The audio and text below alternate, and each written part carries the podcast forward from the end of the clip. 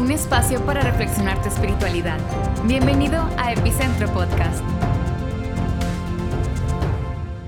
Imagínense que hay una contestadora en un servicio de salud mental, entonces, eh, con todo respeto, ¿no? Pero bueno, dice, gracias por llamar al Instituto de Salud Mental, la compañía más sana para su momento de mayor locura. Si usted es obsesivo compulsivo, presione el número uno. Presione el número uno. Presione el número uno. Presione el número uno. Bueno, ya lo que, lo que saben entiende. Si sufre ansiedad, no importa el número que marque. De todos modos, no podrá superar lo que tiene y algo terrible le pasará, pero no se desanime. Si usted es codependiente, pídale a alguien que presione el número dos por usted. Si usted tiene múltiples personalidades, presione el 3. Su otra personalidad presione el 4. La tercera el 5 y las demás presionen el 6. Si usted es paranoico, paranoica, nosotros ya sabemos quién es usted. Sabemos lo que hace y sabemos lo que quiere. Y de, y de modo que espere en línea mientras rastreamos su llamada. Si usted sufre de alucinaciones, presione el 7 en ese teléfono gigante de colores, sostenido por un duende fluorescente que usted y solo usted ve. Si usted es esquizofrénico, escuche cuidadosamente una pequeña voz interior que le indicará el número para presionar. Y si usted es depresivo, no importa qué número marque, nada conseguirá sacarlo de donde está. Si usted sufre de amnesia, presiona aquel número que marcó hace un mes atrás, pero ya no recuerda. Si usted sufre de indecisión, deje su mensaje después de escuchar el tono, o antes del tono, o después del tono, o durante el tono. En caso, espere ahí en línea. Si usted sufre de pérdida de memoria a corto plazo, presione el 9. Si usted sufre de pérdida de memoria de corto plazo, presione el 9. Si usted sufre de pérdida de memoria a corto plazo, presione el 9. Y si usted tiene la autoestima baja, por favor cuelgue. Todos nuestros operadores están atendiendo a personas más importantes que usted. Miren, los resultados de esta pandemia, en la cual todos estamos, esta pandemia ha traído como resultado un mundo de ansiedad, de miedos, estrés. ¿sí? El encierro, los duelos, la sensación de inseguridad, la violencia, el quiebre económico, las fisuras en las relaciones familiares, todo eso se ha acumulado como en una olla, en un melting pot, en una olla a punto de ebullir. De hecho, se, dice que esta crisis es un acontecimiento traumático a gran escala sin precedentes. ¿Por qué sin precedentes? Porque usted me puede decir, oye, pero hubo la gripe española, eh, la, muerte negra, ¿no? la gran peste negra en Europa, sí, pero lo que vivimos hoy no tiene precedentes en relación al mundo globalizado e interconectado en que estamos. Mi abuelo paterno nació el día en que se hundió el Titanic, en abril de 1914, si no me equivoco por ahí. Bueno, el día en que se hundió el Titanic nació mi abuelo paterno. Pero él supo a los 12 años después de que en su día se hundió un barco gigante. Hoy, hoy, una persona se tira un gas en Corea y ya sabemos, al minuto. O sea, estamos tan interconectados que la, la, pandemia que estamos viviendo obviamente no tiene precedentes por el trauma generalizado y obviamente hay países que están viviendo mucho peor que otros. Se espera y esto no es para ser fatalista, no es para que salgamos ansiosos de acá, la idea es que salgamos con un peso menos, pero hay que ser realistas. Se espera que la avalancha de trastornos mentales, trastornos del ánimo, de la ansiedad, eh, es lo que va a venir. van a haber más trastornos, van a haber eh, eh, más padecimientos.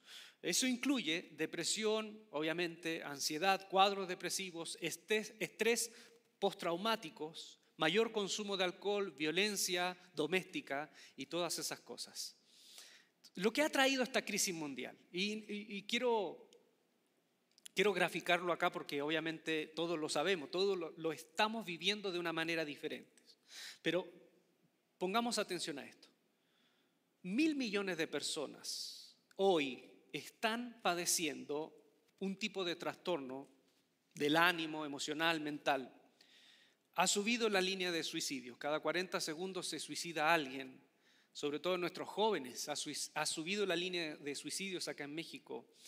Y, lo terrible es que más del 75% de personas que sufren padecimientos en su estado de ánimo, eh, ya sea ansiedad, depresión, no tienen tratamiento porque acceder a un tratamiento significa dinero y hay muchas personas que no tienen en este momento para pensar siquiera en invertir o en gastar dinero de lo poco que tiene o de lo, de lo escaso que está en un tratamiento psicológico. Entonces es un fenómeno que es una espiral descendente que es, muy preocupante. Esto va a significar también mucho dinero, mucho dinero en salud, eh, en salud pública e incluso en las empresas en las empresas. O sea, no solamente esto está afectando el hogar, está afectando nuestro gobierno, está afectando la empresa, porque eso va a significar en algunos momentos licencias médicas o va a significar ausencias, que, que la persona que esté 8, 9, 10 horas en el trabajo no va a estar productivo por lo que está viviendo en su mundo interno. Entonces, vivimos en un momento, en un fenómeno de pérdidas sin precedentes. Empleos seguridad, relaciones, parientes, amigos, gente amada que se nos fue. Y se nos fue, imagínense, en las peores circunstancias, porque muchos de ellos no tuvieron el, abrazo, el cariño, la despedida eh, de, de, quienes le rodeaban por amor. No pudieron, muchos se fueron absolutamente solos en una sala de hospital. Entonces también para los deudos, lo que queda es, no hay tiempo para masticar los lutos. Son lutos express pero entre comillas son express, porque según varios eh, expertos de la salud mental, ese luto no vivido correctamente va a significar también eh, una onda expansiva de dolor que no es sano al final. El, el viernes estuve en un funeral de un joven de 39 años, esposo de una chica que asiste acá a la comunidad 39 años, el COVID lo agarró y no lo soltó. 39 años, sano, sin enfermedades eh, aleatorias que pudieran complicar. Y no tuvieron tiempo de despedirse en un ánfora, porque el hospital entró su esposo de 39 años y le entregaron un ánfora con sus cenizas. La familia no tuvo tiempo de despedirse, muy doloroso. Y eso lo estamos viviendo millones de personas. ¿Eh? Entonces, esto, esto es el tiempo que estamos viviendo. Es un tiempo difícil, por eso insistimos, ¿no? Y esto es un mensaje que siempre damos como iglesia. Estamos en una cultura del sentido común y del cuidado. Por favor, esta pandemia aún no se ha ido. Yo sé, yo sé que muchos de nosotros tenemos que salir a trabajar y no queda otra. Pero yo sé también que muchos de los que salen a trabajar se cuidan. Estamos hablando, estamos hablando de espacios que de pronto pudiéramos prescindir. ¿eh? espacios que pudiéramos prescindir hoy. Yo sé que estamos aburridos, estamos ya eh, cansados, queremos salir, queremos abrazar a la gente, queremos, queremos sentir el aire, queremos eh, salir, distraernos. Pero siempre está esto, esperemos un poco, esperemos, esperemos. Esto es transitorio, yo sé que es pesado, pero es transitorio. Se lo digo porque ustedes saben, y no, hay, no, hay, no hay esto por qué esconderlo, hay personas que son sanas, deportistas, jóvenes, que esto es tan aleatorio, no sabemos aún que sufren esto y, es en, cosa de días el virus los golpea y se van. Entonces es, es para cuidarse. Bueno, volvamos al tema, la ansiedad. ¿Qué es la ansiedad? ¿Saben que me siento ansioso por compartir este mensaje? no, no, no se crea puse eso en las redes. Hoy voy a hablar de la ansiedad, ya estoy ansioso por compartirlo. La ansiedad es esa sensación de alerta ante un peligro. Es la explicación más fácil y para que todos entendamos. La ansiedad es esa sensación de alerta frente o ante un peligro. Y todos vivimos en periodos de la vida, en momentos específicos, ansiedad. Es necesaria la ansiedad. Fíjense, Este es lo lado bueno. El lado bueno es necesaria la ansiedad para activar en nuestro cuerpo la disposición a mantenerse alerta y reaccionar ante una amenaza. ¿Sí? Es necesaria la ansiedad. Nuestros tatara, tatara, tatara, tatarabuelos que vivían en pequeños clanes de cazadores recolectores necesitaban la ansiedad. Si venía, venía un, felino, venía un animal, eh, amenazaba a otra gente de la tribu en la noche, entonces necesitaban eso de la ansiedad, esa dosis de ansiedad para salir corriendo, para huir, para atacar. ¿Y qué es? Obviamente, ¿no? El sistema parasimpático eh, empieza el cuerpo a, tener una sudoración más allá de lo común, el estómago como que se aprieta porque necesita esa sangre ya no para estar masticando acá, sino que necesita la sangre para, los, para, para las extremidades, para los miembros, para salir corriendo, para usar este cuerpo y salir corriendo. La visión incluso como que se, eh, torna en una visión eh, de túnel, en donde tú no ves mucho lo que está al lado, sino que ves en dirección de túnel a largo plazo para salir corriendo. O sea, lo tenemos esto acá, de nuestros ancestros, cazadores recolectores, cuando un mamut venía eh, y tenían que salir corriendo, esa, esa reacción ante la ansiedad la tenemos. ¿no? Es normal. Cuando te paras a dar una exposición en la clase, ¿a cuántos les ha tocado pararse? Un, ¿Cuántos les tocó dar una exposición en la clase? ¿Sí? Y empezaban las manos a sudar. Y te empezabas a poner nervioso con lo que de pronto les daba pánico escénico. Y se orinaban también.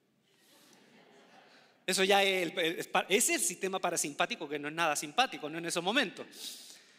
¿A cuánto les ha dado ansiedad? Es normal eso. ¿eh? Cuando te llama el jefe, Señor, señor Ramírez, venga por favor a mi oficina. Y ahí se te dispara todo, ¿no? La ansiedad. O cuando tu esposa te dice, cuando lleguemos a la casa vamos a hablar. Ahí se te dispara la ansiedad. ¿Cuándo debo preocuparme? Cuando esta sensación es desproporcionada al estímulo. ¿Sí?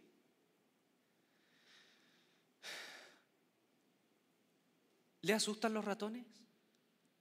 ¿Sí? ¿Sí? ¿Le asustan los ratones? Bueno, hay personas que tienen fobia a los ratones, como mi esposa. Tiene fobia a los ratones. Uno habla de ratones y se encrespa así. Ni siquiera tolera el que hablen de los ratones. El único ratón que tolera más o menos Mickey Mouse, así más o menos. Y ahí, así, ahí le tiene cierto. Entonces, cuando una reacción es desproporcionada, ¿por qué? Porque una vez yo dije, no nos conocíamos muy bien y dije, ¡Uy, mira un ratón grande! ¡Ah! Se le salió el, alma. Entonces ahí entendí que ella tenía una fobia a los ratones, a las ratas. Por eso que no puede ver políticos también, porque las ratas... perdón, perdón, a los políticos presentes. Dice, o cuando siento una sensación de miedo generalizado a algo y no para. O sea, ¿cuándo me debo preocupar? Cuando es desproporcionado al estímulo o cuando tengo una sensación de miedo generalizado y aun cuando no existe nada que pudiera eh, activar la alarma, yo me siento con todos los tableros prendidos en el interior, como con ganas de correr, ganas de, hacer algo, y ese estado es ansiedad. Entonces ahí hay que preocuparse. Una crisis de ansiedad o un padecimiento de ansiedad puede venir porque está relacionado con algo específico, ya lo vimos, con algo específico. ¿Qué puede ser? Hablar en público, algunos insectos, ratones, cucarachas, subir a un lugar muy alto, los que tienen fobia a las alturas. Eh, o de pronto los que tienen agorafobia, después voy a explicar un poquito, y tienen miedo de ver edificios. Hay gente que siente nerviosismo cuando ve cosas muy altas y se pone muy cerca y ve cosas muy altas. No podría ir a Nueva York una persona así. Sí, porque en Nueva York los que han ido, ¿no? Todo es rascacielos. Entonces, hay gente que le produce eso. ¿Qué más? Ver algo, perdón, subir a un avión. Gente que necesita pastillas para subir a un avión, ¿no? Porque no puede. Estar encerrados en espacios reducidos, ¿eh? claustrofobia, algún tema específico, incluso temáticas, cosas que le hayan afectado en su vida. Yo conocí una persona que cuando hablaban del matrimonio le afectaba profundamente, no podía soportar, necesitaba salir del lugar, porque sufrió tanto por el matrimonio de sus padres, siendo, siendo pequeña. Hablando de roedores, que es, ah, no, es el viento. Entonces, o también puede ser una ansiedad generalizada y que no está vinculada con algo en específico. Lo que yo les dije, ¿no? Una sensación de temor constante, gravitante en el interior y no está relacionada a ninguna cosa. Está ahí, es un temor que se te metió dentro y no te deja. Y, y pasan los días y tú no sabes qué es. Y de pronto pasa algo, que vamos a hablar, ¿no? Hay diferentes tipos de experiencias de ansiedad, que te pasa algo fuera de la casa, sientes que te mueres y después empiezas a tener miedo de salir de tu casa. Y te empieza o comienza en tu vida a paralizar tus acciones, tu, diario vivir. Ahí hay que preocuparse. ¿Saben que yo les, puedo confesar algo? ¿Qué es lo que me daba mucha ansiedad a mí? Quizás a ustedes también les dio ansiedad, pero a mí me daba mucha ansiedad confesar mi amor a alguien. ¿Sí? ¿Por qué le digo esto? Porque una vez sufrí un chascarro, no sé si lo conté una vez, sí parece que se lo conté, no sé. Como los viejitos ya empiezan a repetir la historia. ¿Sí se los conté o no? ¿No? Que fue muy vergonzoso. Yo sufrí un trauma por eso. Mire, yo estaba, a mí me gustaba mucho una chica. Eh, Hace un tiempo nos volvimos a reconectar algunos amigos de la primaria. No voy a decir su nombre real, porque puede, eh, puede que esté ande pululando por ahí. Vamos a ponerle un nombre, María. No era María, pero María. ¿ya? Completamente enamorado de María, pero completamente enamorado de María. Yo, era una cosa que me paralizaba porque ella se sentaba al lado mío y me decía, ¿qué te pasó? Le decía yo, ah, ah, ah". me quedaba paralizado, pero completamente extasiado de amor. Y cuando terminamos la primaria, no sé si pasaba antes acá en México, pasaba en Chile antes, había un colegio de primaria que tú terminabas la primaria y la secundaria era en otro, en otro establecimiento. Eh, habían colegios exclusivos de primaria. Y después te ibas a la secundaria y a la preparatoria en otro establecimiento. Entonces tú crecías con tus amigos de primaria y después se esparcían por el mundo y muchas veces no volvías a verlos más porque te ibas a otro tipo de colegio o liceo o preparatoria. Entonces estábamos en la última semana de primaria y yo estaba tan enamorado que no, no pude más y le dije a un amigo mío, ¿sabes qué? Ya no puedo más, pero estoy completamente enamorado de María. Y él me dijo, pero ¿por qué no te confiesas? Confiesas tu amor. Le dice que te gusta, que estás enamorado. No, no puedo. Y él me dijo, pero ¿cómo no vas a poder? ¿Tú eres hombre o no eres hombre? Sí, sí, soy hombre.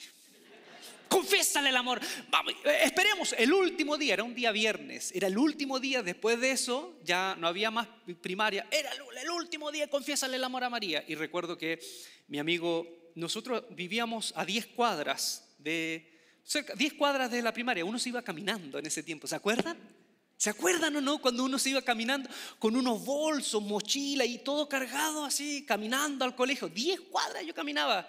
Hoy han visto a los niños, los niños los van a dejar sus padres y andan con esos bolsitos, con esas, maletitas. Parece que van al aeropuerto los niños de hoy. Y lloran y lloran y se despiden de sus padres. Bueno, no era mi caso, ¿no?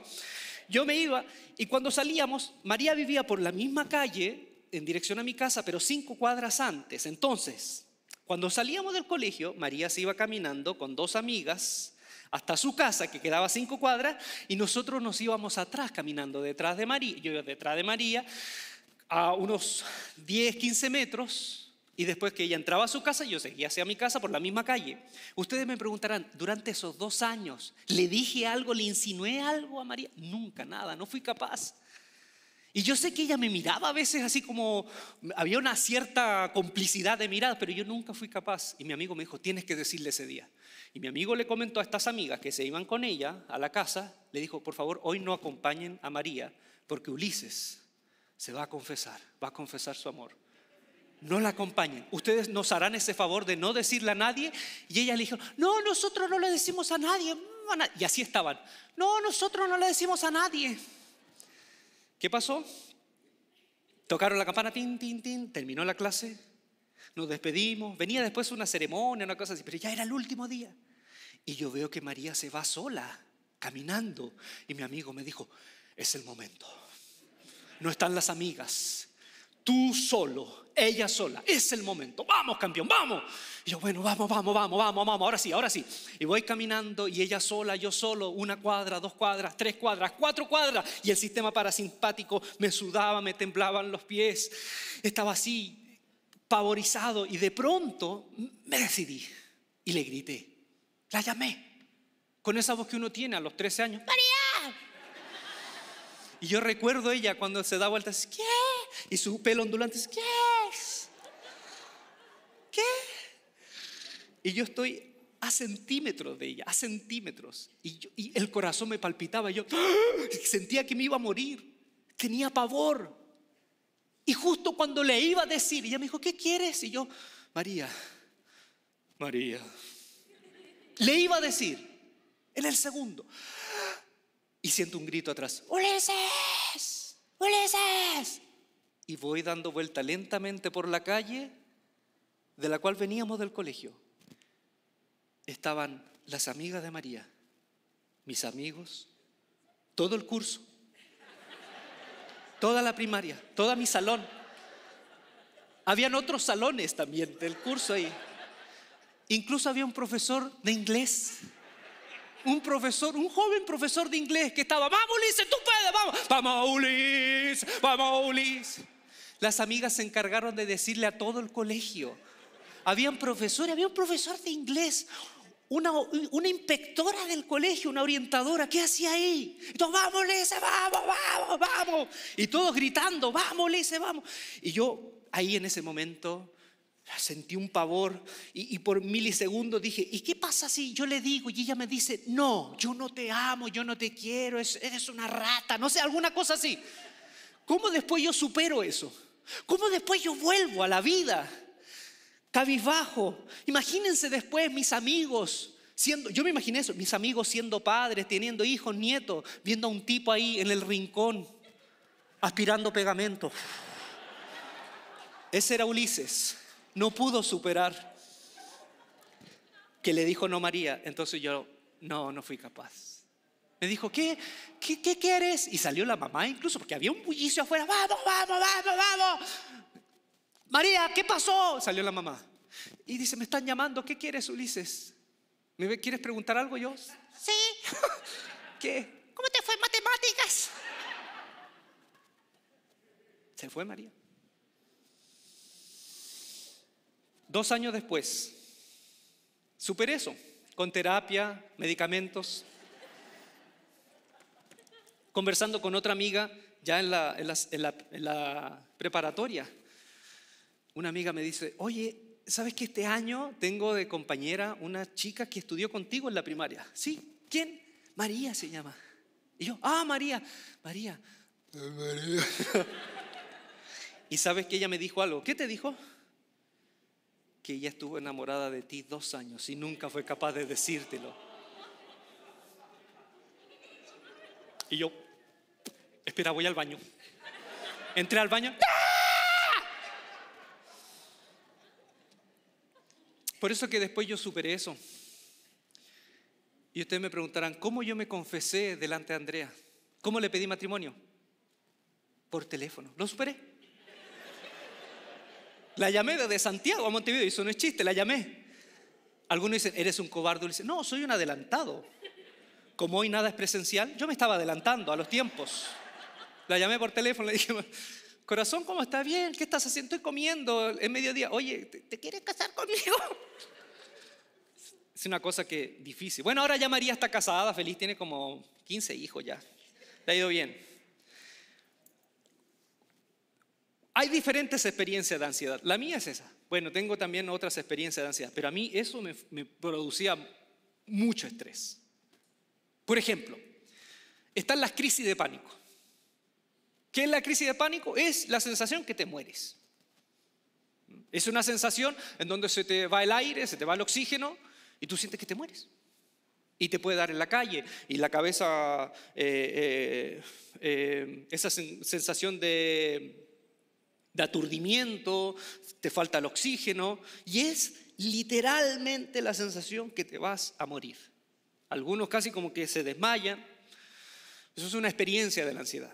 Cuando llega un pico alto, ¡pum! te da una crisis, una crisis de pánico y te puede dar sin previo aviso. O sea, da sin previo aviso. Otra experiencia, la agorafobia, que como te dio una crisis de pánico, en el supermercado, de pronto empiezas a relacionar supermercado, salir a la calle con este ataque de pánico y, de- y poco a poco te empiezas a replegar y no quieres salir a la calle y empiezas a desarrollar una agorafobia, a temor a salir a los espacios, a espacios abiertos y en tu mente empiezan a venir una serie de miedos irracionales con la imaginación y con todo lo que es pensar en estar afuera y hay gente que puede pasar 20 años de su vida encerrado. La fobia social, ese, ese miedo, esa incomodidad terrible de conversar con alguien, de mirarlo a la cara, mirarlo a los ojos, hablar, hablar, ni siquiera hablar en público, hablar con alguien. En la familia, obviamente esta persona que sufre fobia social tiene más desarrollado la posibilidad de hablar porque se siente que hay ese vínculo incondicional, pero salir fuera es un infierno, a conversar con alguien y la sensación del qué, me- dirán, se estarán riendo de mí y, qué, qué estarán pensando. Otra, otra es- expresión de la ansiedad son los trastornos obsesivos compulsivos. Un pensamiento se te mete, te incomoda, te aflige y, ese, y ese contenido te afecta una y otra vez, una y otra vez, una y otra vez, una y otra vez. Es un tema en específico y tú no pierdes, eh, comienzas a perder control de eso. Y algunos empiezan a tener ciertos rituales para tener una sensación de bienestar en medio de ese caos, en medio de esa obsesividad, ya sea limpiarse las manos, caminar, no, no tocar ciertas cosas cuando camines. ¿Por qué? Porque dentro se crea esa idea y tú sabes que es irracional, pero no, a pesar de saber, no puedes controlar. Se te viene la idea de que si tú no haces ese ritual, algo muy malo te pasará o le puede pasar a tus seres queridos.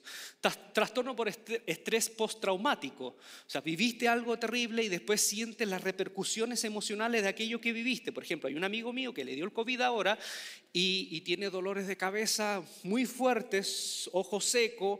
Y ha ido a los doctores porque inconscientemente se le metió en la cabeza que tiene cáncer. Y es un estrés postraumático de la tensión que fue tener COVID. O el trastorno de ansiedad generalizada, que es el miedo al miedo.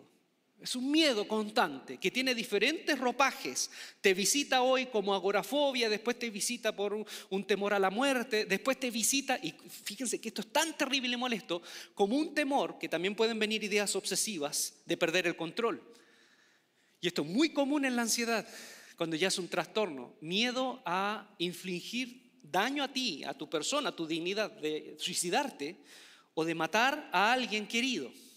Es terrible esto. O sea, la ansiedad es la dosis necesaria, necesitamos todos.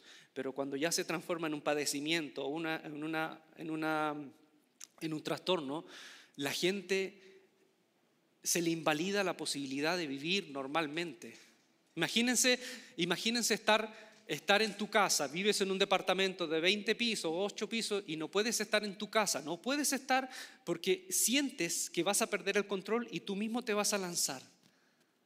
Yo he visto casos, he conversado con personas.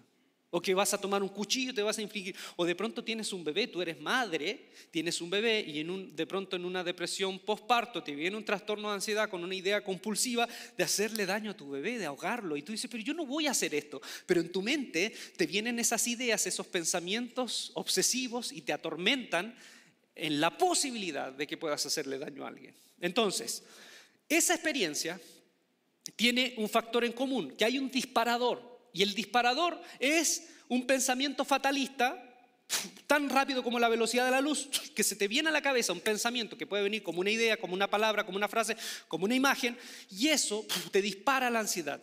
Me voy a hacer daño, voy a hacer daño a alguien, estoy sintiendo ahogo, me voy a morir, me va a dar un ataque al corazón, estoy teniendo una sensación de irrealidad, porque pasa en la ansiedad que a veces sientes como que estás mirando la cosa desde, desde un vidrio, como una sensación de extrañeza, el cerebro embotado, y tú sientes, oye, no es realidad esto lo que estoy viviendo, estaré viviendo una pesadilla, me estaré volviendo loco. ¿Y qué se te viene a la cabeza? ¡Pum! Me estoy volviendo loco, voy a tener esquizofrenia o algo peor. Entonces, lo primero es un disparador, eso es lo que ocurre, un pensamiento fatalista. Y viene como respuesta diferente, respuesta emocional, te afliges, te desesperas, lloras, te sientes sin salida. Una respuesta física, sudoración, latidos rápidos, dolor estomacal, bochornos, embotamiento de cabeza, contracturas, sensación de ahogo, ¡Ah! sientes acá. ¿Saben que una vez me dio una crisis de ansiedad y yo pensé que tenía cáncer aquí al, eh, a la tiroide porque tenía unas pelotas acá. Y fueron a hacerme una, eh, eh, un estudio de imagen. Tenía todo esto contracturado y yo sentía que tragaba mal. Y era contractura por ansiedad. Y a nivel motor, fíjense lo que puede pasar. Uno se paraliza, quiere correr, te quedas rígido, te tumbas. ¿Qué hacemos? Los que han vivido esto o están viviendo esto, para no agravar o para superar esto. Lo primero, quiero compartirles algunos textos bíblicos que yo creo que nos van a dar luz para aprender a sobrellevar y superar la ansiedad. Primero, Primera de Pedro 1.13 dice, por lo tanto, ceñid los lomos de vuestro entendimiento, sed sobrios y esperad, esperad por completo en la gracia que os traerá cuando Jesucristo sea manifestado. Dice, ceñid los lomos de vuestro entendimiento.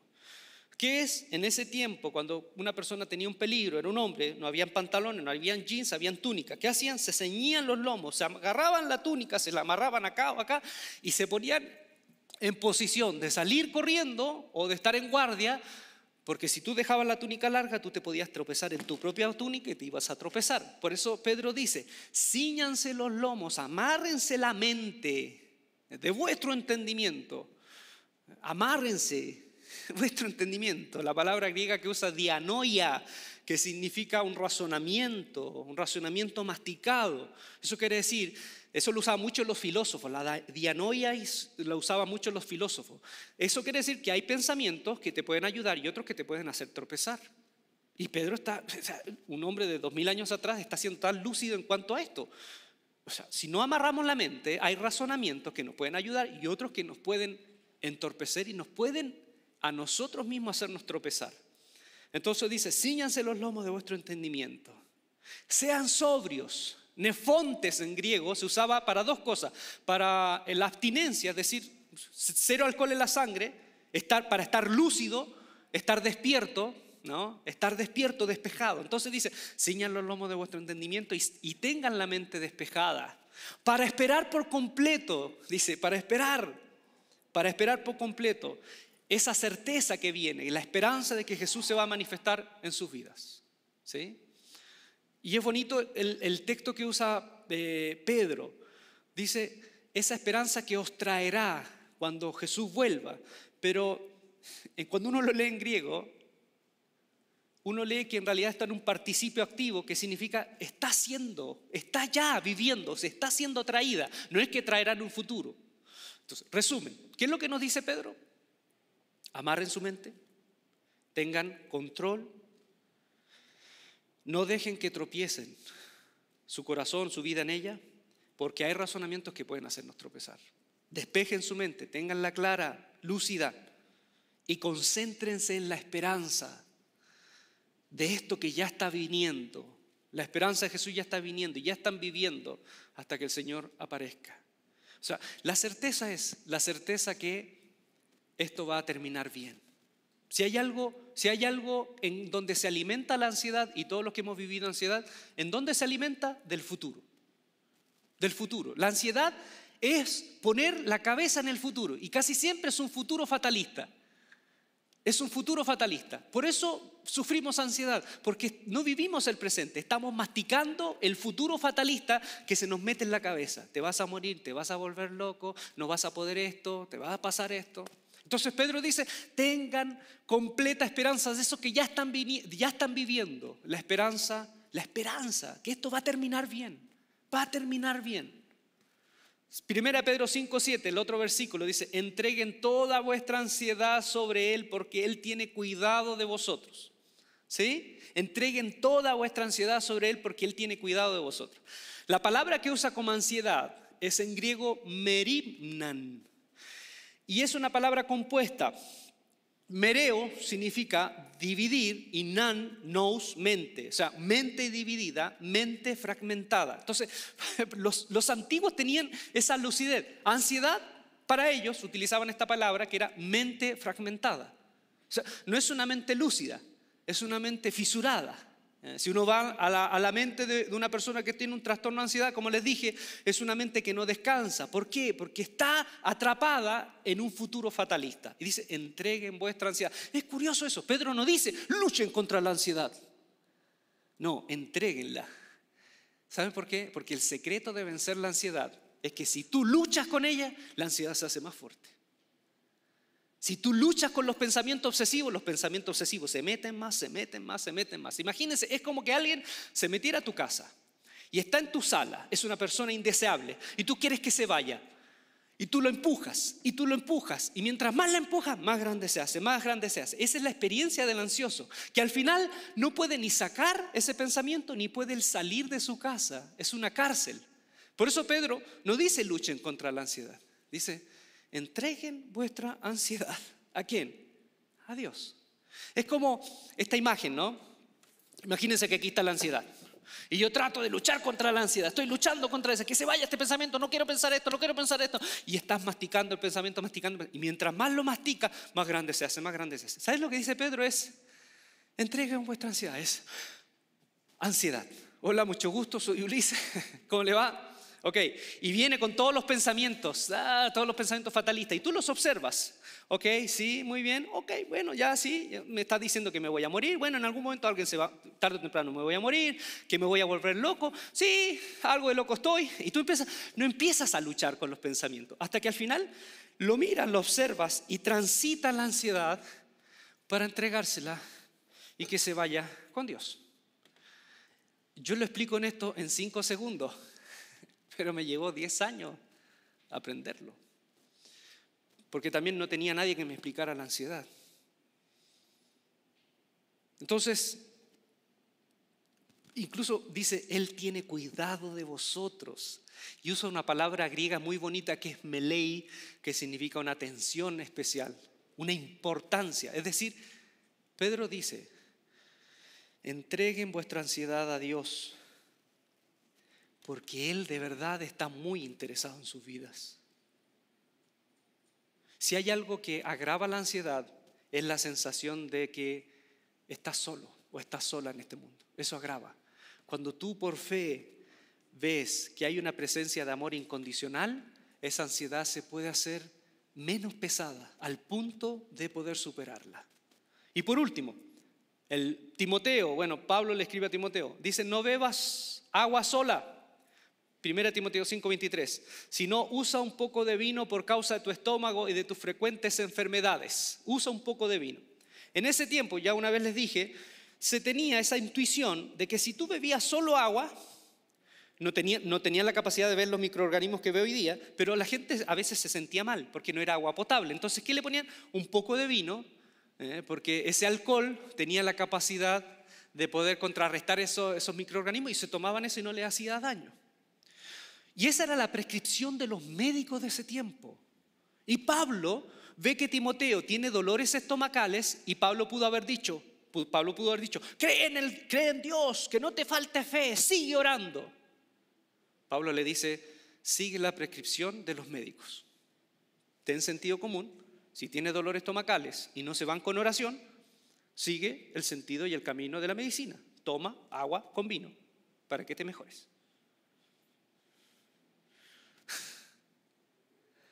Entonces, ¿qué nos dice esto? Quiero terminar y concluir. Consejos finales de estos tres versículos. Primero, la ansiedad no es un demonio. Le digo esto porque de verdad uno descansa cuando es cristiano y de pronto estás en una iglesia que no tienen los recursos para abordar un tema así, que es lo primero que tú mencionas, tus síntomas, inmediatamente el líder, pastor o la persona dice, mm, vamos a orar. Hay un demonio ahí. decirle eso a un ansioso es perpetuar su síntoma. La ansiedad no es un demonio. Es más, nosotros como cristianos creemos de que los demonios no resisten el nombre de Jesús, ¿no? ¿Sí? ¿Usted cree eso? ¿Sí? Hasta donde yo veo los evangelios, cuando uno tiene fe y menciona el nombre de Jesús, no hay demonio ni Satanás que se resista. Y yo sé que hay mucha gente ansiosa que está viendo esto, que con fe, con toda la fe del corazón, ha vivido esta experiencia y ha pedido a Dios que se vaya este demonio y no se va. Y es porque no es un demonio, es un trastorno, es un padecimiento.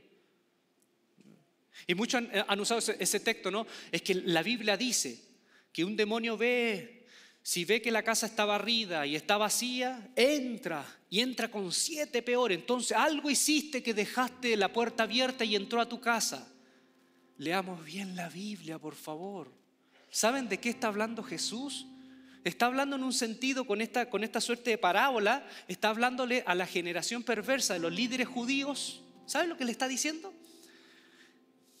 No, quiero, no, me quiero extender en esto, pero para que aprendamos y no interpretemos la Biblia y no la andemos recitando erróneamente. El templo de Jerusalén fue invadido dos siglos antes de Cristo por Antíoco Epífanes, un, un rey malvado que sacrificó una cerda. Y cuando invadió el pueblo de Israel y los líderes del pueblo, los líderes del templo, se convirtieron a Dios de corazón y pudieron contrarrestar esta fuerza enemiga y los expulsaron. Antíoco Epífanes ya no tuvo más poder sobre los judíos, pero estaban en el tiempo de Jesús. Y esos líderes del templo en el tiempo de Jesús ya no eran líderes con el corazón hacia Dios, eran servidores del imperio romano. Cuando Jesús habla de esa parábola, del espíritu que sale, está hablando del templo de Jerusalén. El templo de Jerusalén, que ya había sido azotado por Antíoco Epífanes, y que ahora cuando ve que vuelve, ¿no? Y ve que los líderes del templo ya no hay un corazón convertido a Dios, dice que el postrer estado será peor que el primero. ¿Y qué pasó en el año 70 después de Cristo? Vino Tito, que después se transformó en emperador romano, y destruyó el templo. Jesús le está dando una advertencia a los líderes del templo y le está diciendo, si no hay un corazón de Dios en esta casa, va a pasar algo peor que pasó con Antíoco Epífanes. Y te lo contó en la parábola esta del espíritu inmundo que va, sale de la casa, pero no está diciendo. Y tanto mal le hemos hecho a las personas, uy, que ve Goku, se puede abrir las puertas. No tienes un demonio, tienes ansiedad. Hay una persona que me dijo en la semana, hace dos semanas atrás, mi pastor me dice, em, tengo un psicólogo, fui al psicólogo pastor, Ulises, fui al psicólogo y me dijo que tengo un trastorno obsesivo. Y fui donde mi pastor y le conté. Y el pastor, de manera risueña, así como riéndose, burlándose, dijo: Tú no tienes un trastorno obsesivo, tienes un trastorno posesivo. El demonio te tiene.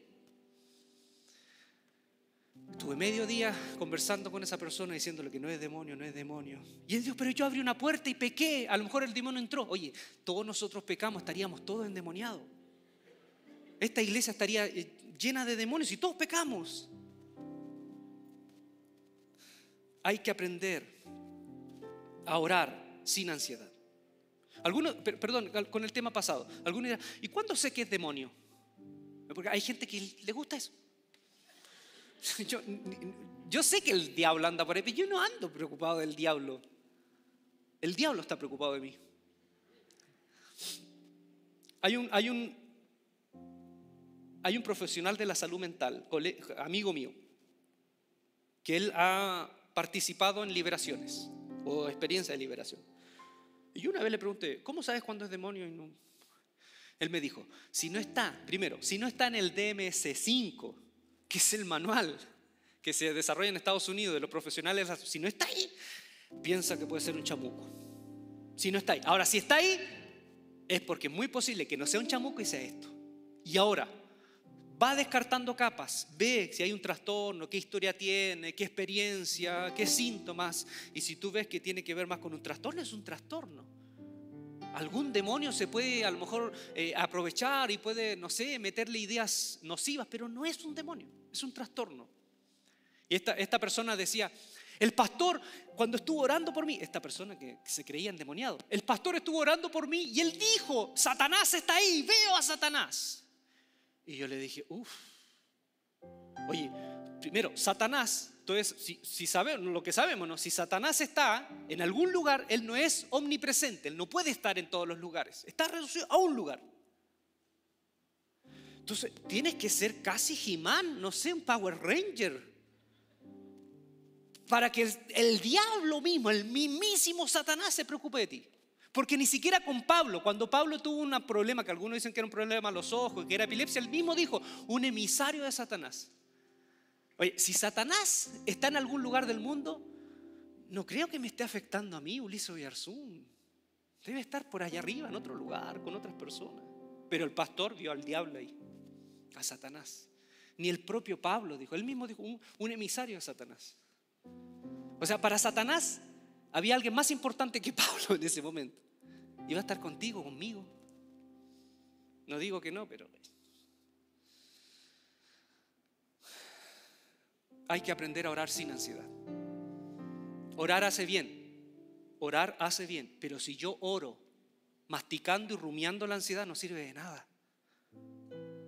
Les dije, la ansiedad no se vence resistiéndola. La ansiedad, la ansiedad se vence observándola y transitando con ella y hacerle como el, como el torero. Ole. Pero si lloro, Señor, sácame esto, sácame esto, te reprendo, ansiedad, ansiedad, ansiedad, ansiedad. Y toda tu oración, Señor, ansiedad, ansiedad, ansiedad, ansiedad, ansiedad. Tú estás haciendo más grande la ansiedad. Por eso dice que en el huerto el Señor, su sudor era gota de sangre por la ansiedad que sentía. Y él dijo, Padre, que no se haga lo que yo quiero, sino lo que tú quieres. Te entrego esto, papá. Y cuando estuvo en la cruz dijo, en tus manos entrego mi espíritu. La oración es esa, Señor, descanso y me entrego, aún con todo. Y no quiero rumiar esto, no quiero ya darle vuelta. Ahí está, ya está, ahí está. Busca una buena terapia profesional. Busca una buena terapia profesional.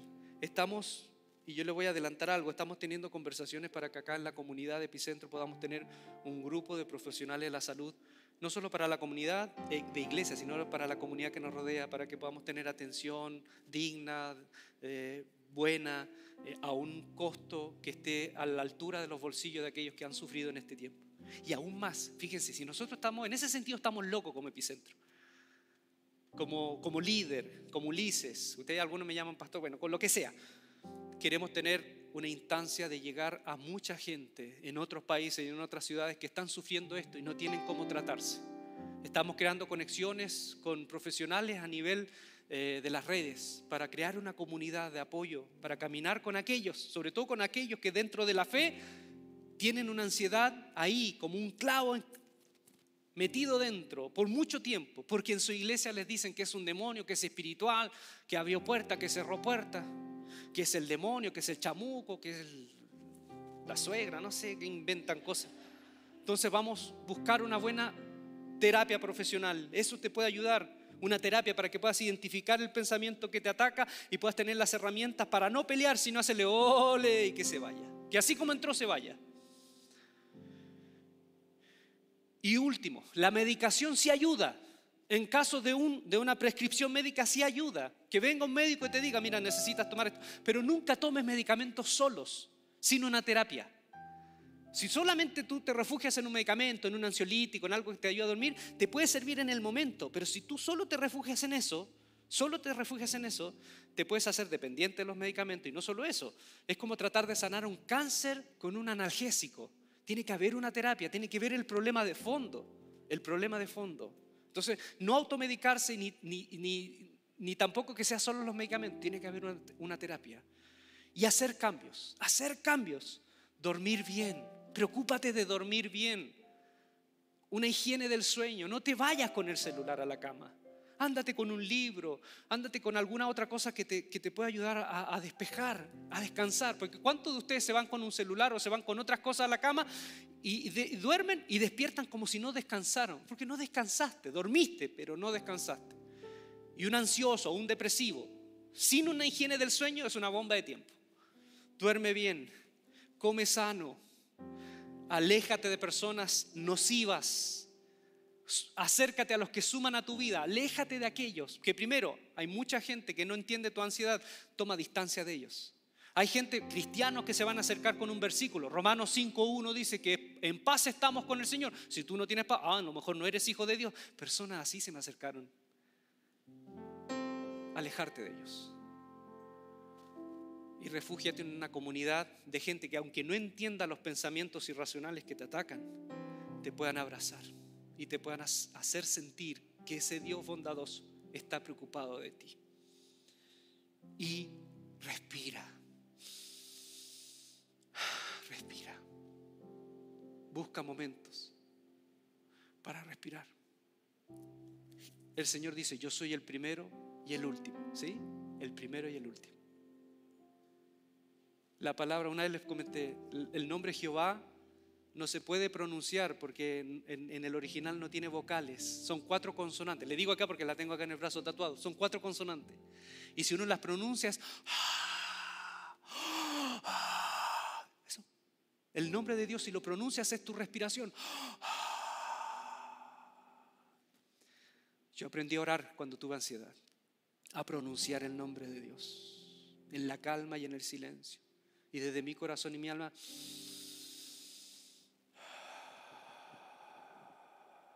y lo llamaba, echad vuestra ansiedad sobre Él, porque Él tiene cuidado de vosotros, Él tiene cuidado de ti.